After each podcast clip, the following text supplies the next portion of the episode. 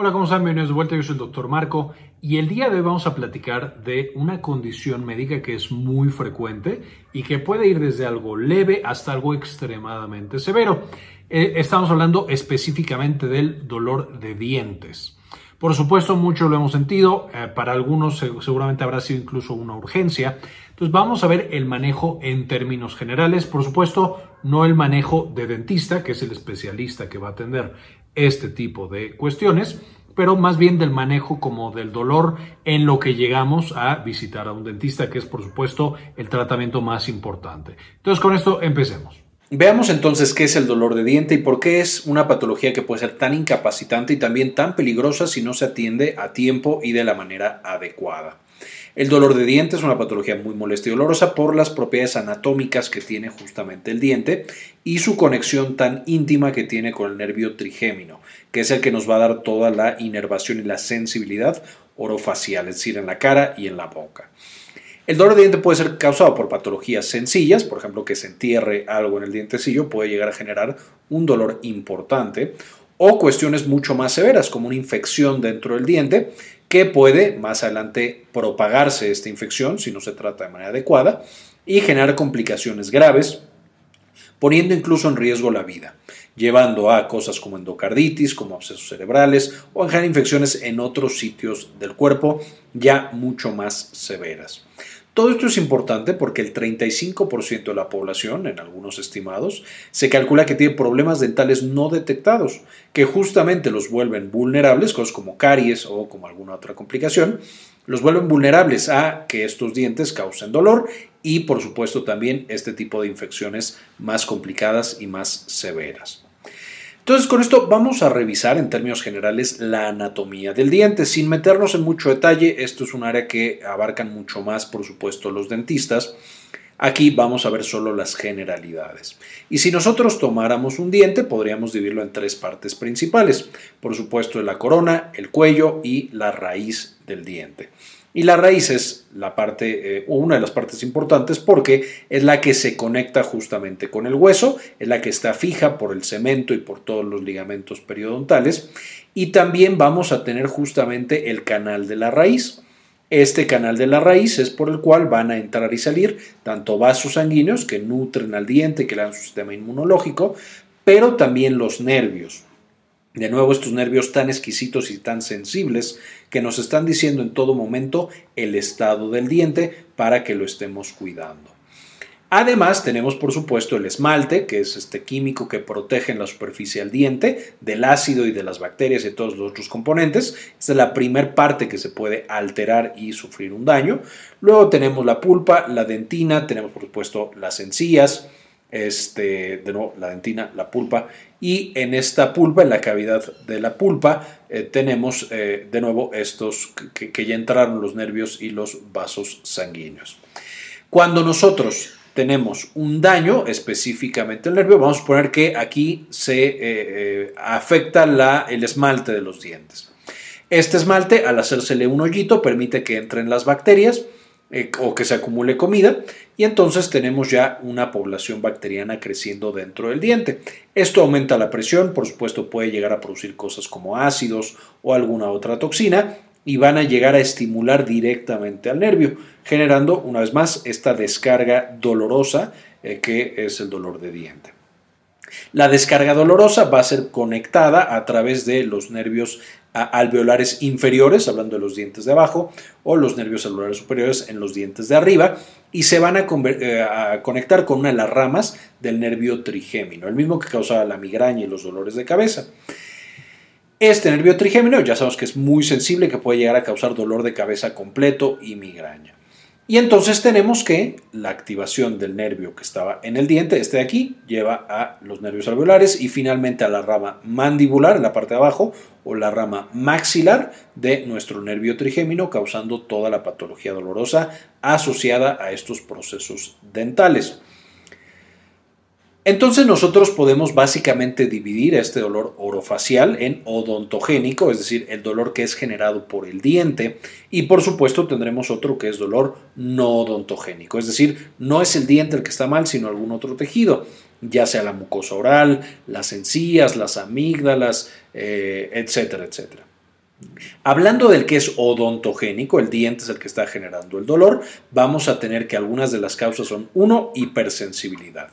Es decir, el esmalte está afectado y entonces se están metiendo ácido o calor o frío y directamente estimula a este nervio generando dolor eh, por el contacto con estos ácidos. A muchos de ustedes les habrá pasado al estar comiendo algo muy ácido, algo con limón o algo muy caliente, que de pronto empezamos con un dolor intenso en el diente. Es la hipersensibilidad. Ahí no tenemos todavía, por supuesto, una infección, sin embargo, ya tenemos acceso al nervio y por lo tanto tenemos un riesgo más alto de padecer esa infección más adelante. Tenemos la enfermedad periodontal, por supuesto, una enfermedad asociada a que las estructuras alrededor del diente son las que están afectadas. Usualmente tenemos inflamación y edema de encías y de algunos de los otros componentes. Tenemos la pericoronitis, que esto es cuando están saliendo las muelas del juicio, que van ulcerando o lastimando todo el tejido que trata de oponerse a que salgan. Y a veces ni siquiera salen bien y quedamos con ese dolor y esa inflamación importantes.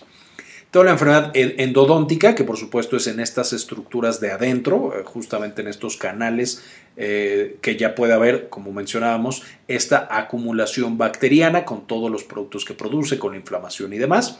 Esta es cuando usualmente nos hacen una endodoncia, es decir, van a sacar todo este material lastimado, incluso tejido muerto, el contenido bacteriano, limpian este diente y lo tapan y lo sellan para que no se vuelva a meter algo, infecte nuestro diente. Y finalmente la osteonecrosis de la mandíbula, que esto es una osteonecrosis justo de los huesos, especialmente abajo eh, de la mandíbula, muy asociadas por supuesto al consumo de bisfosfonatos en osteoporosis. Todo esto ya lo vimos en el video de que la osteoporosis, les dejo el enlace aquí arriba para que lo puedan consultar, pero vimos que justamente una de las eh, complicaciones afortunadamente muy raras, pero también graves del uso de bisfosfonatos es esta osteonecrosis de la mandíbula. Es importante, por supuesto, tenerla en mente y explorarla cuando revisamos a nuestros pacientes que se presentan con dolor orofacial. Ahora, como mencionaba, también tenemos dolor orofacial no odontogénico, que no está directamente relacionado con los dientes y con el hueso. Y ahí podemos encontrar una úlcera oral en cualquier sitio, por ejemplo en las encías, porque te diste un llegue con el cepillo de dientes o con alguna otra cosa. La sinusitis bacteriana puede llegar a causar una patología similar o confundirse con dolor de dientes y llevar a dolor orofacial. La migraña, por supuesto, puede presentarse, como ya quedamos que este va a ser una patología del nervio trigémino, eh, tanto el dolor de dientes puede desencadenar una migraña y entonces una causa a la otra, como también una migraña puede llegar a dar eh, sensibilidad en los dientes, puede llegar a dar esta sensación de que los dientes algo está mal o incluso dolor de diente. No es por supuesto el hallazgo más frecuente de la migraña, pero por supuesto que se puede asociar con ya sea aura o tal cual con el episodio de migraña. Vamos a tener también la neuralgia del trigémino. Ya quedamos, el trigémino es el que da la sensibilidad. Entonces, cuando tenemos una neuropatía de este nervio trigémino, podemos llegar a tener dolor y cuando revisamos el diente, el diente está en perfectas condiciones. Se siente como dolor de diente, pero no es que el diente esté enfermo, es que el nervio que está mandando las señales es el que está enfermo y mandando señales, aunque el diente de nuevo esté sano. Vamos a tener también la disfunción temporomandibular, justamente la mandíbula pues, se une con el hueso temporal y ahí tenemos una articulación que es la que nos permite abrir y cerrar la boca, básicamente. Hay muchos pacientes, especialmente asociados a patologías mentales, a mucha ansiedad, a depresión, a problemas de sueño, que va a generar ese dolor y esa molestia justo en esa articulación y que de pronto puede ser incluso difícil de manejar. Y por supuesto una faringoamigdalitis, eh, que es la infección de las amígdalas que están en la parte de atrás de la faringe, puede llegar también a dar dolor orofacial y que en algunas ocasiones, dependiendo de la localización, podría confundirse con dolor de dientes, especialmente los dientes que están en la parte posterior de la boca. Entonces, importante será cuando el paciente llega con dolor orofacial, primero determinar si es odontogénico o no odontogénico si el diente es el que tiene la patología o es alguna otra estructura orofacial. Si fuera odontogénico, casi siempre o incluso siempre vamos a mandarlo con, los dentistas. Si fuera no odontogénico, entonces podría ser manejado por eh, el médico. Entonces, esa es la, primera distinción importante que tenemos que estar haciendo y que tenemos que estar buscando en nuestros pacientes. Con esto, ¿cuáles son algunos signos y síntomas de la enfermedad de dientes? Vamos a tener, ahora ya hablando específicamente de ese tipo de dolor, el que está causado por una patología odontogénica o por lo tanto de dientes. Vamos a tener que el inicio es agudo, es decir, no va aumentando con el tiempo, eh, digamos, con mucho tiempo, sino que hoy no lo tengo y mañana ya lo puedo tener y lo puedo tener bastante intenso además. Va a ser sensible a calor y frío, entonces cuando el paciente consume un líquido o comida que está caliente o que está fría, va a generar ese dolor intenso, muchas veces es un dolor eléctrico, eh, eh, aunque en algunos casos, especialmente cuando hay una infección que aumenta la presión en el diente, puede sentirse como una pesadez en esa área de la, de la mandíbula o del diente. Además de generarse con calor y frío, también empeora al masticar o al morder porque le estamos metiendo una presión mecánica, entonces eso también genera la sensación dolorosa. Vamos a ver frecuentemente una inflamación o una retracción de la encía y del tejido que está rodeando al diente. Eso ya debería decirnos que algo anda mal con ese diente específico. Se asocia también frecuentemente con mal olor, eh, es decir, un aliento desagradable, el olor del aliento es desagradable e, e, intenso, por supuesto. Eh, usualmente el mal olor eh, se asocia con inflamación y más que nada con infección, aunque también puede haber, por supuesto, sin que haya problemas en los dientes. Fiebre, que ya nos habla de una infección un poco más generalizada y un poco más avanzada. Y finalmente dolor de cabeza, que es lo que mencionábamos. Si es el mismo nervio, naturalmente un dolor de dientes puede causar dolor de cabeza. De la misma manera, una migraña en particular, no cualquier dolor de cabeza, pero una migraña puede llevar, por supuesto, a que tengamos eh, dolor de diente. Entonces están muy relacionadas este tipo de patologías dolorosas. Ahora, ¿cómo vamos a hacer el diagnóstico de si es un dolor de diente o, es un dolor no de diente, odontogénico o no odontogénico? Primero que nada, la historia clínica que nos tiene que reflejar un cierto tipo de dolor, que es agudo, que es intenso, que empeora con eh, líquidos eh, o alimentos calientes o fríos al morder y demás.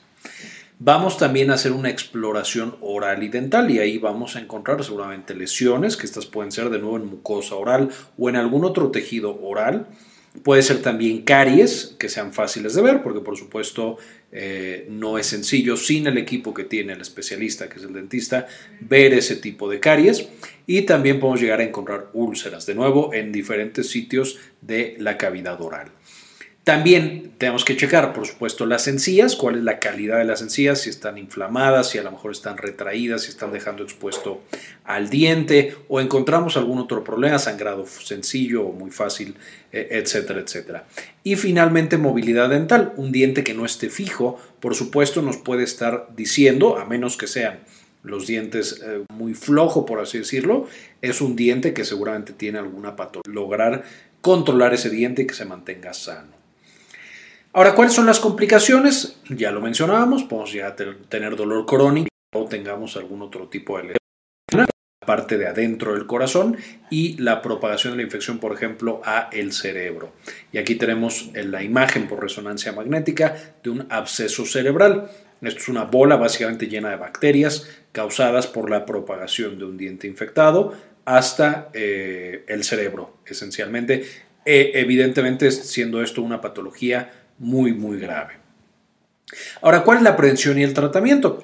Evidentemente, la buena higiene de los dientes va a ser esencial. Entonces, un cepillado de los dientes con una buena técnica tres veces al día va a ser muy importante para la prevención de este tipo de lesiones y de enfermedades del diente.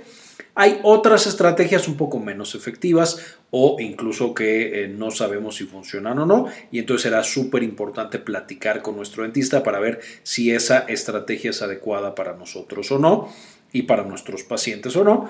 Y aquí tenemos el uso del enjuague, que puede llegar, tenemos incluso enjuagues que son eh, eh, anestésicos, que quitan el dolor, pero por supuesto el enjuague de diario no es anestésico, solamente ayuda a que no se acumule la placa y que no crezcan de más las bacterias en la boca. Y el hilo dental, una de las más controvertidas, no todos los estudios muestran mejoría, de nuevo por eso es tan importante nuestra eh, plática con nuestro dentista o nuestro especialista en salud dental.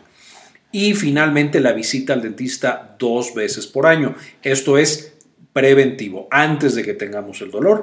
Esa visita dos veces al año para una limpieza y para un buen diagnóstico nos va a asegurar que tenemos una mejor salud en nuestros dientes y un menor riesgo de todas estas patologías de los dientes. Por otro lado, cuando nos vamos al tratamiento, de nuevo, el dentista es la pieza esencial, la que va a dar el diagnóstico definitivo y la que va a dar el tratamiento más adecuado. En lo que llega nuestro paciente con el dentista, en lo que lo mandamos, Ahí tenemos eh, otras opciones para quitar el dolor. Estas, por supuesto, no quitan la enfermedad de base, solo el dolor para que no sufra tanto el paciente de aquí a que llega de nuevo con su especialista en salud dental. Y tenemos los enjuagues anestésicos que contienen lidocaína y benzocaína que duermen el área. Tenemos los antiinflamatorios no esteroideos, cosas como ibuprofeno y paracetamol, que pueden disminuir la inflamación y pueden disminuir también por consiguiente el dolor. Y cuando falla todo lo demás, podemos agregar opioides, de los cuales el que más se usa para esto es el tramadol, que es un opioide leve. Estos dos, eh, eh, es decir, enjuagues anestésicos y AINES, son lo más usado y por eso les voy a dejar un enlace acá en la parte de arriba. No me voy a meter en dosis, pero ya tenemos videos en los cuales explicamos la dosis, cómo se utilizan, los eh, riesgos, los beneficios, etc. Entonces, de nuevo, dejo esos enlaces acá arriba. Como los opioides solamente se usan en situaciones muy, muy particulares, no voy a poner el enlace a ese video, aunque también existe. Finalmente, recordar, hablando de los AINES, que podemos incluso combinarlos, el paracetamol con los demás AINES. No puedo combinar AINE con AINE, es decir, ibuprofeno con ketorolaco o diclofenaco con clonixinato de lisina o eh, diclofenaco con aspirina pero puedo combinar cualquiera de los que mencioné con paracetamol y eso puede aumentar la eficacia en quitar el dolor que tienen estos fármacos. Entonces, de nuevo, muy importantes para el manejo en lo que llegamos al tratamiento definitivo que será dado por el eh, dentista. Finalmente, dentro de las conclusiones, el dolor de dientes ya vimos que es una patología muy frecuente, muy común y que puede ser muy incapacitante. Ahora, no solamente es incapacitante, sino que eh, puede llevar a eh, ciertas patologías, ciertas complicaciones severas y a poner incluso el riesgo eh, la vida de nuestros pacientes. Entonces tenemos que asegurarnos de que el tratamiento que estamos mandando y la referencia al dentista sea oportuna y sea adecuada. El manejo de primer contacto es relativamente, sencillo, una vez más, porque solamente estamos revisando y manejando el dolor para que el paciente esté más cómodo de aquí a que llega. Eh, con su especialista y con el que le va a resolver el problema. Muy importante esa comunicación de que el tratamiento y la pastilla de ibuprofeno, de paracetamol, no es el tratamiento definitivo y que solo le está ganando tiempo para llegar con el que le va a resolver el problema. La prevención con visitas regulares al dentista es esencial para prevenir todas estas patologías y todos estos tipos de dolor. Y finalmente lo que mencionábamos, tenemos que ser muy juiciosos porque podemos enfrentarnos a complicaciones severas asociadas a este tipo de eh, inflamaciones o eh, patologías del diente. Muchas gracias por ver hasta este punto el video. Quisiera dedicarle este video a las personas que han decidido no solamente suscribirse y compartir la información, sino también apoyarnos con una donación mensual de uno o de dos dólares, lo que nos permite hacer este tipo de investigaciones y compartirla con todos los demás. Este video en particular quiero dedicárselo a Carmen Priego, Doctor Mineralín, Nada de Nada, Aurora Martínez, Gladys Alvarado, Rosaura Murillo, Gilberto Argueta, Laila Hernández, Georgina Juan Rodríguez, Rubén Núñez, Antonio Guizar, Bajo la Lupa, Cookies Juárez, Jason Silva, Daniela Valencia, Enrique Segarra y Cindy Magaña. Muchas gracias por todo el apoyo que nos brindan. Finalmente, por supuesto, les dejo las referencias para que puedan estudiar un poquito más este tema y aprender más de la prevención y el manejo del dolor por o del dolor de los dientes. Súper importante que revisen también todo este material. Este video es en parte posible gracias a nuestra tienda en línea, Synapsis Store. En Synapsis Store puedes encontrar mucho nuestro material educativo y los libros que hemos estado publicando para tenerlos para llevar. Entonces encontrarás, por ejemplo, la farmagrafía del dolor, que es nuestro pequeño libro de consulta y referencia en cuanto al uso de fármacos para el dolor, en, todos estos que se utilizan, gabapentinoides, antidepresivos, opioides, etc.